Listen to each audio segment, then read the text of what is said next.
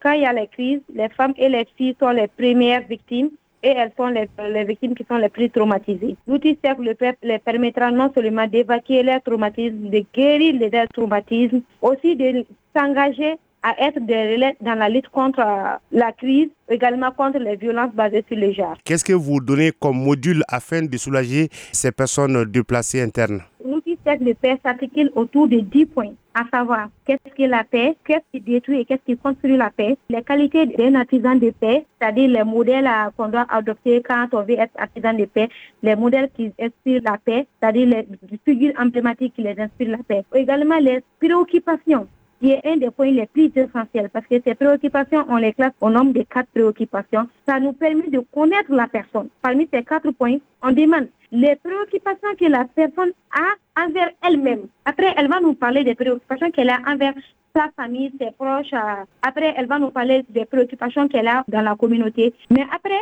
le troisième point, elle vient nous narrer les préoccupations qu'elle a envers le pays.